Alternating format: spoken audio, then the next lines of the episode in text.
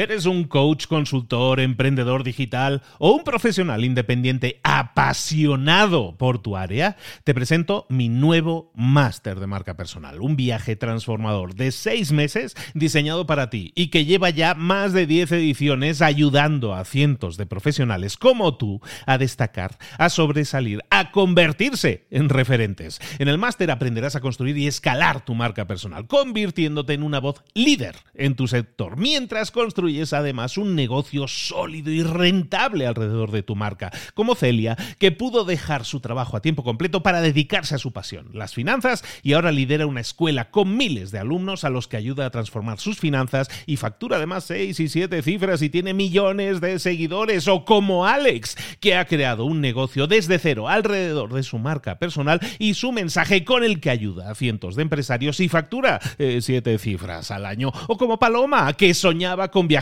por el mundo y que ahora vive como nómada digital con cientos de miles de seguidores y más de 17.000 alumnos. Gracias al máster, su sueño pasó de ser una idea a una realidad rentable y reconocida. Este es el momento de que tú también dejes tu huella, de influir y de vivir por fin de tu pasión. Visita librosparaemprendedores.net barra marca y descubre muchas más historias de éxito de gente que confió en nuestro método. En junio comenzamos además la nueva generación y añadimos más novedades, más servicios y más soporte que nunca. Únete a la élite de profesionales que ya están cambiando sus vidas. ¿Estás listo? ¿Estás lista para desarrollar tu marca personal y ser nuestra próxima historia de éxito? Pues visita librosparaemprendedores.net barra marca y comencemos. Hola, hola, esto es Mentor 360 y hoy vamos a ver cómo hacer que tu dinero trabaje para ti. ¡Comenzamos! Muy buenas a todos, soy Luis Ramos. Esto es eh, Mentor 360 y aquí estamos todas las semanas trayéndote a los mejores mentores del mercado en español para que profundicemos en esta nueva temporada, que es la sexta temporada, señoras y señores. Seis temporadas ya de Mentor 360, madre de Dios. Seis temporadas y en esta temporada estamos especializándonos en algo que es semanas temáticas. Esta semana estamos hablando de finanzas personales y traemos a un mentor, en este caso mentora de finanzas personales, para profundizar, para llevar al máximo las acciones que te van a generar más y mejores resultados en lo personal y en lo profesional. Y lo de las finanzas personales tiene que ver con las dos cosas, con lo personal y con lo profesional. Y para ello tenemos a la mejor, tenemos a ella, que ha estado toda la semana con nosotros, nuestra queridísima Celia Rubio. Celia, ¿cómo estás? Muy bien, feliz de estar aquí este último día de la semana hablando sobre un tema pues importantísimo también, sobre cómo hacer crecer nuestro dinero, cómo podemos hacer para empezar a invertir, a hacer que, nosotros, que nuestro dinero trabaje para nosotros. Y es que está mal decir que eh, eh, lo de los esclavos y todo eso ya se abolió y todo eso, eh, pero hacer que alguien trabaje para ti en plan esclavo, eso lo podemos hacer con el dinero y así está bien visto. Pero ¿cómo hacerlo? ¿Cómo conseguirlo? Eso es otro cantar. Vamos a descubrir cómo hacer que el dinero sea nuestro esclavo, que trabaje para nosotros. Vamos con ello, Celia.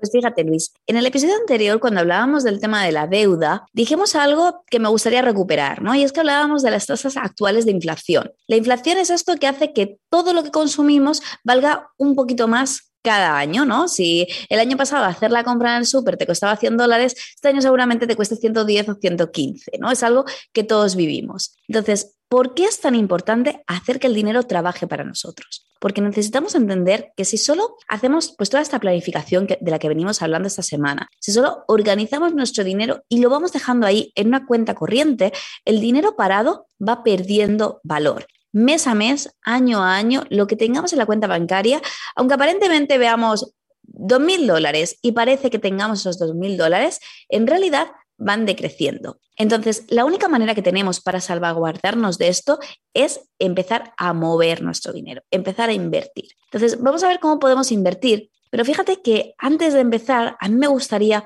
hablarte de algunas estadísticas que la verdad es que suenan poco alentadoras y que dan un poco de miedo. Y es que, por ejemplo, estas son estadísticas de aquí de España, ¿vale? Pero yo creo que son aplicables a España y a Latinoamérica o eh, van a estar ahí, ahí los números, ¿no? Hay estadísticas que dicen que entre el 80 y el 95% de las personas que empiezan a invertir en bolsa pierden dinero en el primer año.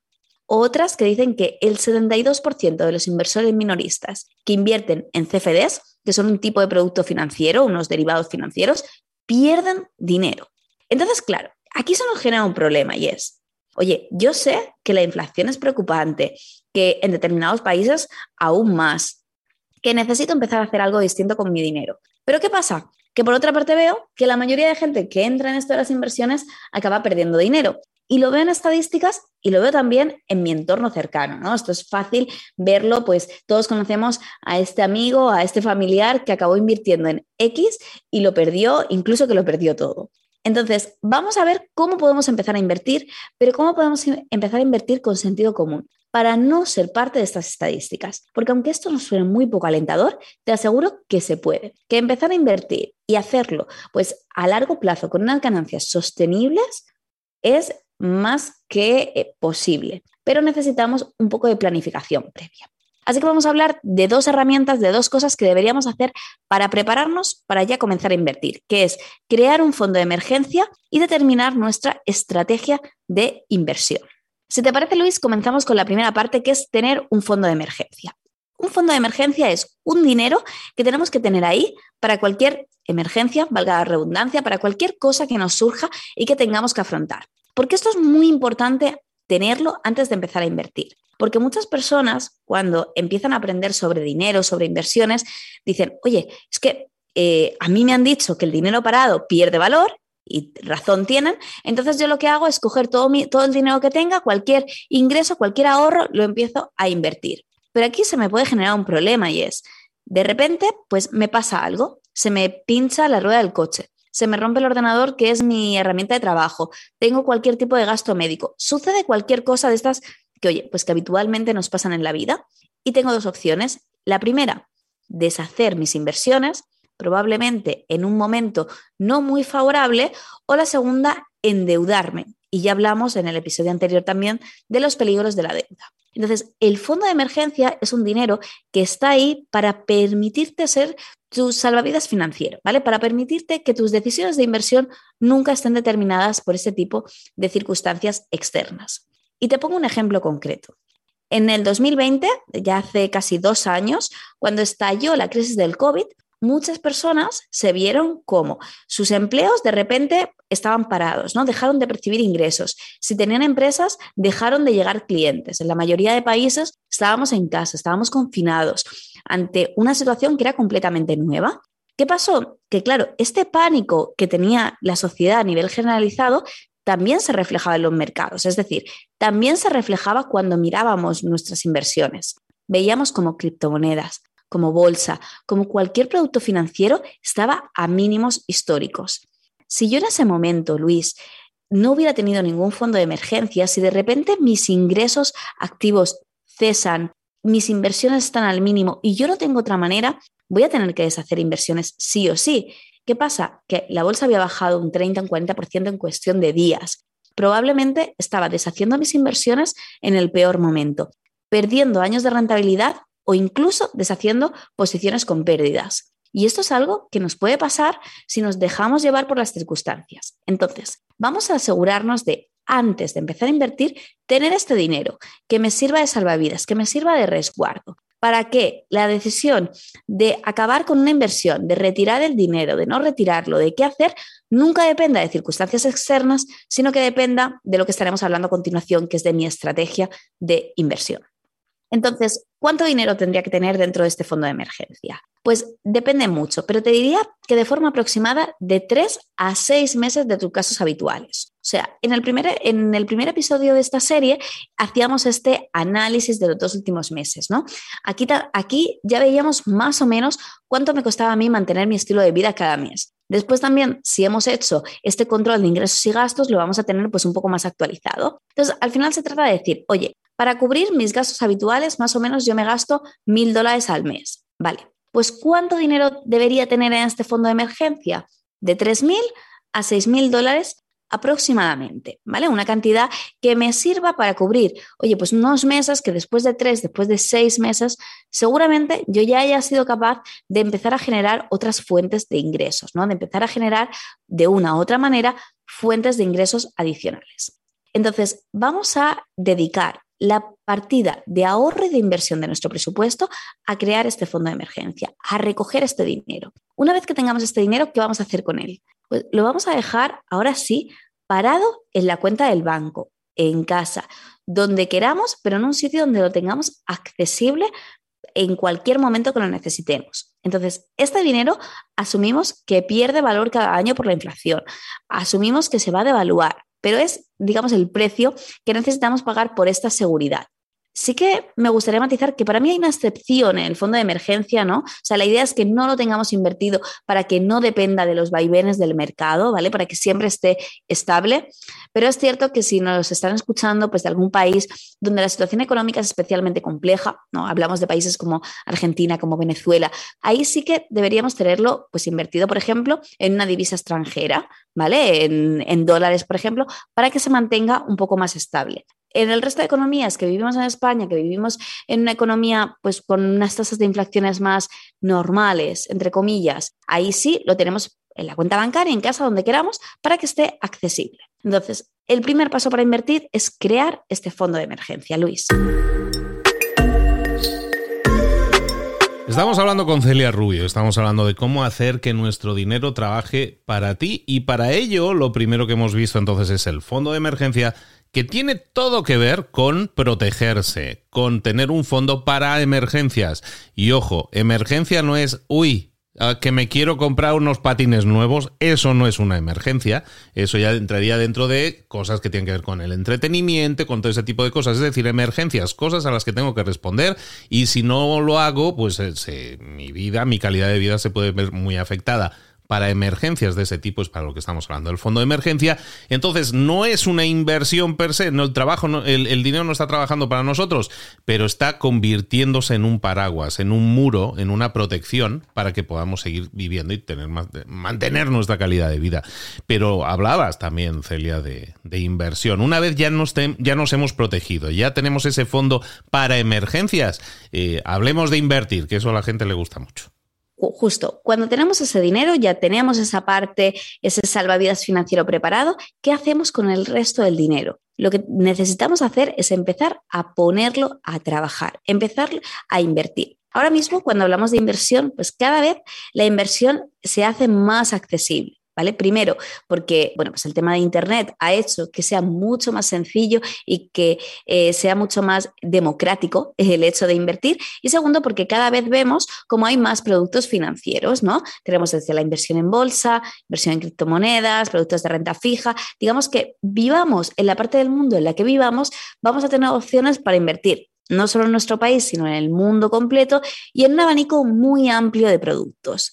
Pero ¿qué sería lo primero antes de empezar a invertir? Lo primero es plantearnos nuestra estrategia de inversión. Hablábamos al principio del episodio, Luis, entre el 80 y el 95% de las personas pierden dinero. ¿Por qué? Pues yo te diría que por, primero, porque mucha gente no tiene el fondo de emergencia del que hemos estado hablando y segundo, porque muchas personas no hacen, o la mayoría de inversores no hacen una buena planificación, una buena estrategia antes de empezar a invertir. Entonces, ¿cómo elaboramos esta estrategia? Necesitamos hacerla en base a tres pilares. El primero sería tus objetivos. De nuevo, ¿qué quiero conseguir yo de esta inversión? Y aquí, esto es algo igual que cuando nos marcábamos los objetivos del año, ¿no? Cuando tú le preguntas a una persona que está empezando a invertir qué quieres conseguir, te dice, no, yo pues conseguir 100 mil dólares, pero ¿cuánto has invertido? 100. Pues no lo veo, ¿no? Porque, claro, las rentabilidades del mercado van en una línea completamente distinta.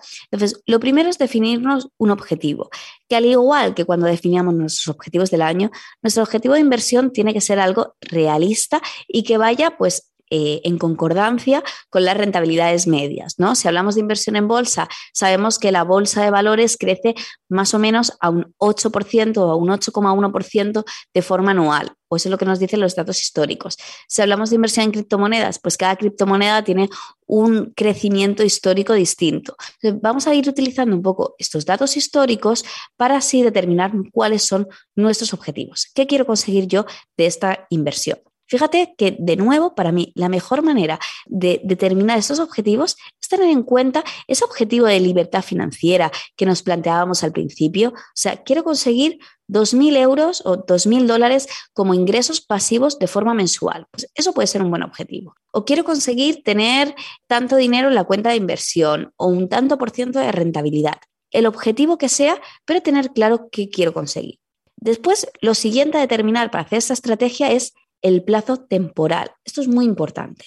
Vamos a ver eh, de qué trayectoria temporal estamos hablando para hacer nuestras inversiones. Podemos tener varias distintas. Podemos tener, imagina, una línea de inversión que yo quiera mantener hasta el momento de mi jubilación, que es en 10, en 15 o en 20 años. Puedo tener otras inversiones que sean para este año solamente o incluso para unos meses.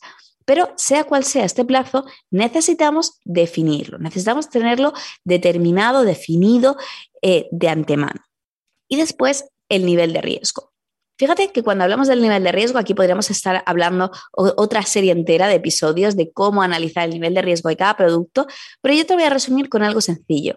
El nivel de riesgo que tú puedes tolerar en una inversión es el que te deja dormir bien por las noches. O sea, si tú estás invirtiendo en criptomonedas y cuando Bitcoin sube un poco o cuando Bitcoin baja un poco, a ti eso te quita el sueño, tú empiezas a sentirte nervioso, a empezar a sudar, tienes que ver cada día el precio de todo, de la cotización, de cómo está, de cómo no está, ahí tenemos un problema porque invertimos para vivir mejor, pero no podemos dedicar nuestra vida a esto, ¿no? A las inversiones y a mirar cómo está todo en cada momento, que es algo muy común.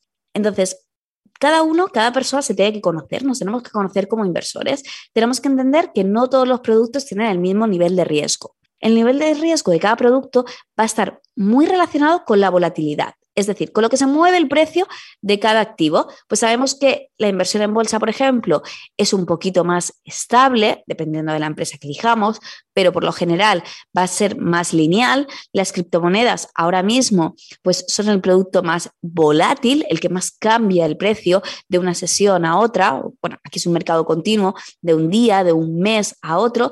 Y después vamos a tener ciertos productos como la renta fija y demás, que me van a garantizar, entre comillas, una, eh, un retorno determinado y que van a bajar ese nivel de riesgo. ¿Cuál tenemos que asumir? Obviamente, a más nivel de riesgo, mayor rentabilidad potencial, o sea, más dinero vamos a poder conseguir, pero esto va a depender mucho de cómo seamos nosotros, ¿no? Y de este perfil de inversores y no pasa nada porque a medida que empecemos a invertir nos vamos a dar cuenta como cada vez nos sentimos más cómodos con los cambios del mercado. Cada vez miramos menos la bolsa, cada vez miramos menos cómo están nuestras inversiones y podemos empezar a asumir un nivel de riesgo un poco superior. Pero tenemos que definir de antemano estos tres pilares. Yo sé que esto puede sonar un poco complicado ahora mismo, Luis, y la gente que nos está escuchando puede pensar, ostras, sí, yo defino mi objetivo, defino el plazo, eh, no sé bien cómo poner el nivel de riesgo. ¿Cómo bajo esto a la práctica? Realmente hay muchas maneras. Yo, si te parece, te voy a compartir de nuevo en este episodio una plantilla donde vamos a poder introducir de forma muy sencilla estas tres variables, el objetivo, el plazo temporal y el nivel de riesgo o la rentabilidad que tú pretendes conseguir y nos va a dar automáticamente un plan de inversión. Es decir, para conseguir estos 2.000 dólares de ingresos pasivos en 10 años, tú deberías estar invirtiendo a día de hoy 110 dólares cada mes, ¿vale? Este cálculo me lo va a hacer en automático porque yo creo que así va a ser mucho más sencillo, Luis. Pues estamos hablando de estrategias de inversión. Mira, a mí me venía a la mente es cuando hablabas del tema de Bitcoin y de todas las criptomonedas, que eso es que esto es como tener una cara o cruz, ¿sabes? Básicamente yo creo, ¿eh? no, no, no, nunca se puede predecir, ¿no? Entonces, para que nos sintamos cómodos, eso es algo que, mira, yo no sé si le va a servir mucho a la gente, pero yo he ido un par o tres de veces a Las Vegas y yo siempre que voy a Las Vegas, voy siempre con una mentalidad que yo no sé jugar, ¿eh? yo, yo voy ahí a divertirme a ver las luces. Pero llego allí a jugar y yo digo, yo sé que me voy a gastar 300 dólares. Yo llevo 300 dólares para gastarme. Si gano dinero, oye, bienvenido sea, para la cena se va. Y si no, pues ya venía yo dispuesto a gastármelos. Entonces, yo duermo muy a gusto si voy a Las Vegas y pierdo 300 dólares porque era lo que yo me había mentalizado. ¿no? Entonces, yo creo que eso es muy importante, que siempre cuando busquemos invertir, nos sintamos cómodos. Yo creo que la comodidad es importante para saber, evidentemente, lo que hablabas de la volatilidad, es que ¿Puedo perderlo o no puedo perderlo? Entonces, ¿estoy dispuesto a perderlo o no? Entonces, siempre juguemos con esa. Con ese sentirse cómodo, que creo que es muy necesario. ¿Por qué? Porque la mayoría de personas a lo mejor invertimos igual que yo voy a Las Vegas, sin saber jugar. Entonces, si yo no sé jugar, yo voy a jugar, lo máximo que voy a jugar es al rojo, al negro, no sé jugar mucho más que eso. Pero a lo mejor hay gente que se forma y entonces se siente más cómoda invirtiendo. Entonces, yo creo que también es importante eso, ¿no? Saber cuál es tu límite, en qué punto te sientes cómodo y no sobrepasarlo. Y si ves que quieres seguir invirtiendo, a lo mejor el tema de la formación es importante también en eso, ¿no, Celia? Yo creo que es algo imprescindible, Luis. Sin duda, lo que marca la diferencia entre invertir bien e invertir mal es saber. Efectivamente, si tú no sabes invertir, acciones, criptomonedas, cualquier producto financiero es igual que irte a Las Vegas. Es tirar una moneda al aire y ver qué pasa. ¿Por qué? Porque estás invirtiendo sin ninguna base. Ahora, lo bueno que tiene la inversión es que nos permite aprender nos permite aprender cómo funcionan los mercados financieros, cómo funciona cada uno de los productos y entonces saber pues cuándo podemos invertir, cuándo no sería la mejor situación para ir poco a poco disminuyendo los riesgos. O sea que siempre para empezar a invertir formación, y no me cansaré de decirlo, la mejor manera, la inversión más rentable al principio es invertir en ti, en formarte y en aprender cómo funcionan los mercados financieros.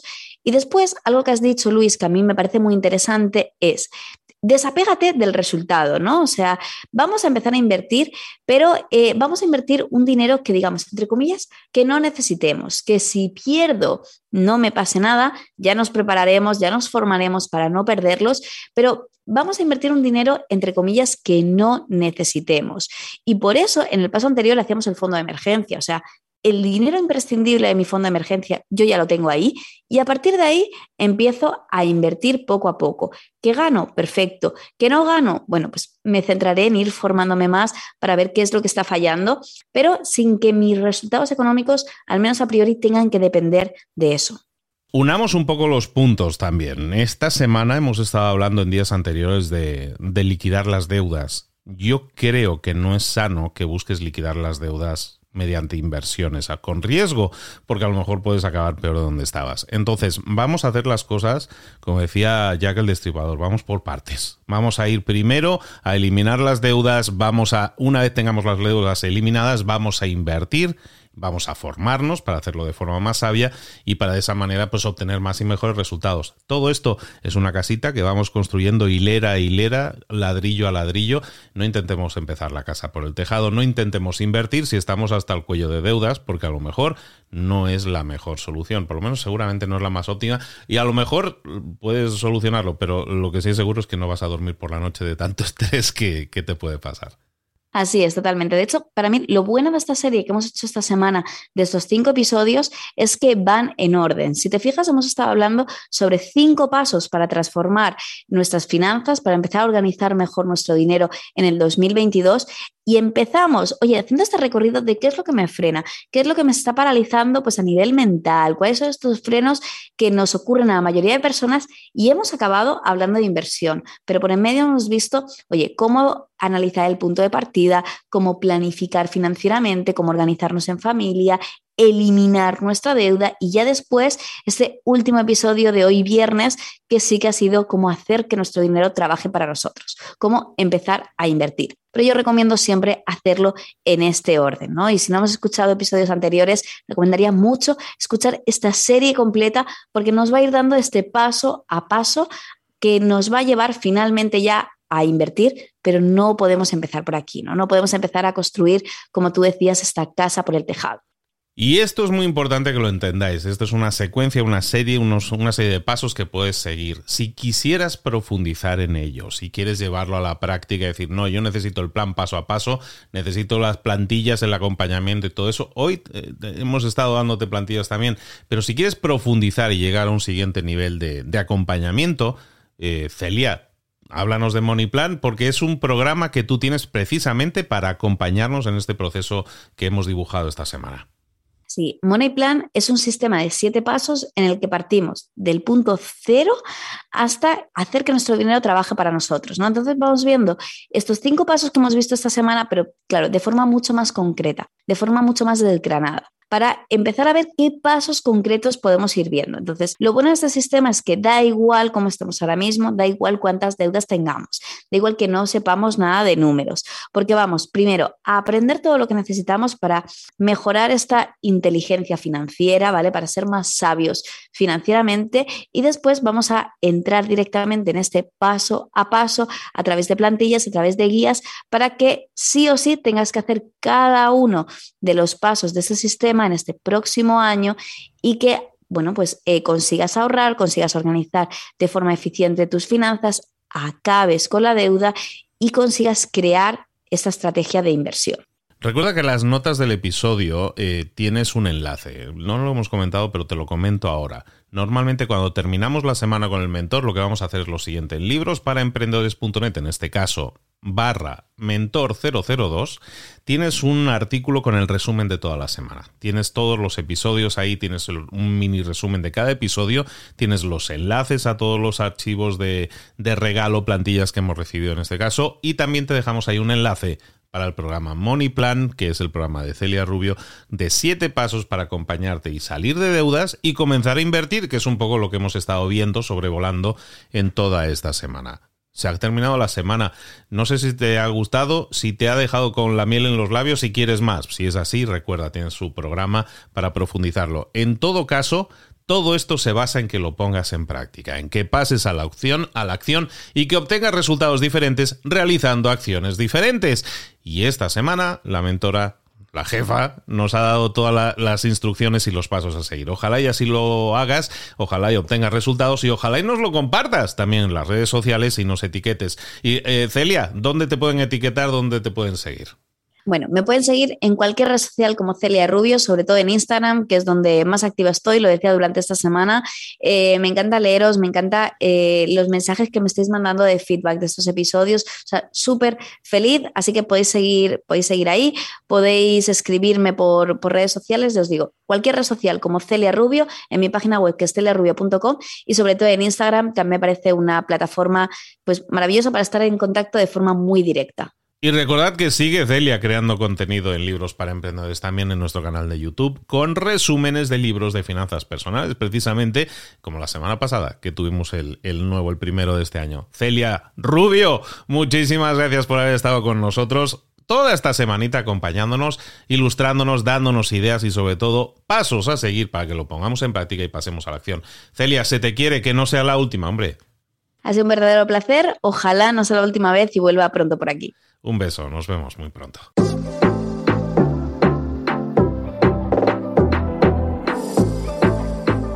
Y ahora pregúntate, ¿en qué quiero mejorar hoy? No intentes hacerlo todo de golpe, todo en un día. Piensa, ¿cuál es el primer paso que puedes dar ahora mismo? En este momento, quizás. A lo mejor te lleva dos minutos hacerlo. Si es así, ¿por qué no empezar a hacerlo ahora? ¿Por qué no empezar a hacerlo ya, en este momento? Ahora. Cierra los ojos. Respira hondo y repite, sé lo que tengo que hacer. Sé cuál es el siguiente paso. Voy a darlo en este momento. Piénsalo, siéntelo y hazlo.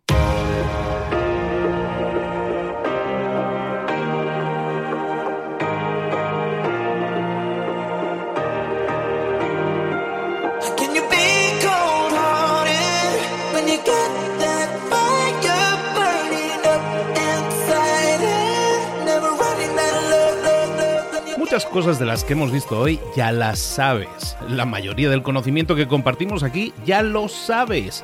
Sabemos lo que tenemos que hacer, sabemos lo que tenemos que evitar, lo que no tenemos que hacer, todo eso ya lo sabes. El único problema es que no lo ponemos en práctica, no pasamos a la acción y es ahí donde te necesito a ti y a tu compromiso. Si una sola de las ideas que hemos comentado hoy resuena en ti, te llama a ponerla en práctica, entonces, define el paso más pequeño posible, el gesto más mínimo, y hazlo ahora mismo.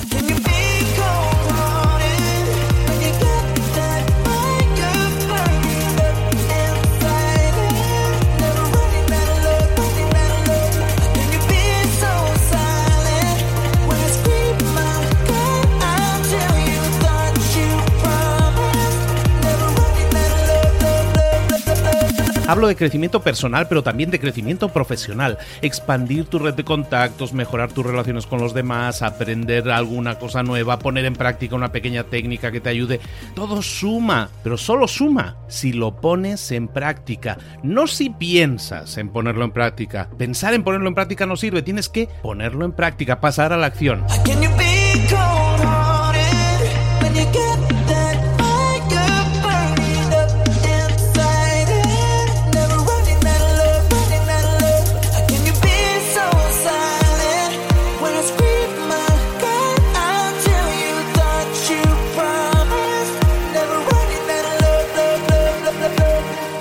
Acuérdate de este ingrediente secreto también. El ingrediente secreto es la actitud. Tu actitud. Tu actitud transmite. Si sales a la calle con ganas, la gente lo va a notar. Si sales a la calle sin ganas, la gente también lo va a notar. El mundo está ahí fuera, te está esperando, por lo tanto sal ahí fuera, sal a la calle y sal con ganas, sal con actitud. No esperes a mañana, ya sabes lo que tienes que hacer y ya sabes que lo puedes hacer hoy. No veas pasar la vida, vive la vida. Tienes las mismas 24 horas que tienen los demás, haz que valgan la pena. Entrega en estas próximas 24 horas tu mejor versión. Te esperamos aquí mañana para continuar creciendo. Te esperamos aquí mañana con más mentores, pero el día de hoy está completito delante de ti. Así que ponte en pie, pisa fuerte, respira hondo, sal ahí fuera y conquista tu día. ¿Eres un coach, consultor, emprendedor digital o un profesional independiente apasionado por tu área? Te presento mi nuevo máster de marca personal, un viaje transformador de seis meses diseñado para ti y que lleva ya más de 10 ediciones ayudando a cientos de profesionales como tú a destacar, a sobresalir, a convertirse en referentes. En el máster aprenderás a construir y escalar tu marca personal, convirtiéndote en una voz líder en tu sector, mientras construyes es además un negocio sólido y rentable alrededor de tu marca, como Celia, que pudo dejar su trabajo a tiempo completo para dedicarse a su pasión, las finanzas, y ahora lidera una escuela con miles de alumnos a los que ayuda a transformar sus finanzas y factura además 6 y 7 cifras y tiene millones de seguidores, o como Alex, que ha creado un negocio desde cero alrededor de su marca personal y su mensaje con el que ayuda a cientos de empresarios y factura 7 eh, cifras al año, o como Paloma, que soñaba con viajar por el mundo y que ahora vive como nómada digital con cientos de miles de seguidores y más de 17.000 alumnos. Gracias al máster, su sueño pasó de ser una idea a una realidad rentable y reconocida. Este es el momento de que tú también dejes tu huella, de influir y de vivir por fin de tu pasión. Visita librosparaemprendedores.net barra marca y descubre muchas más historias de éxito de gente que confió en nuestro método. En junio comenzamos además la nueva generación y añadimos más novedades, más servicios y más soporte que nunca. Únete a la élite de profesionales que ya están cambiando sus vidas. ¿Estás listo? ¿Estás lista para desarrollar tu marca personal y ser nuestra próxima historia de éxito? Pues visita librosparaemprendedores.net barra marca y comencemos.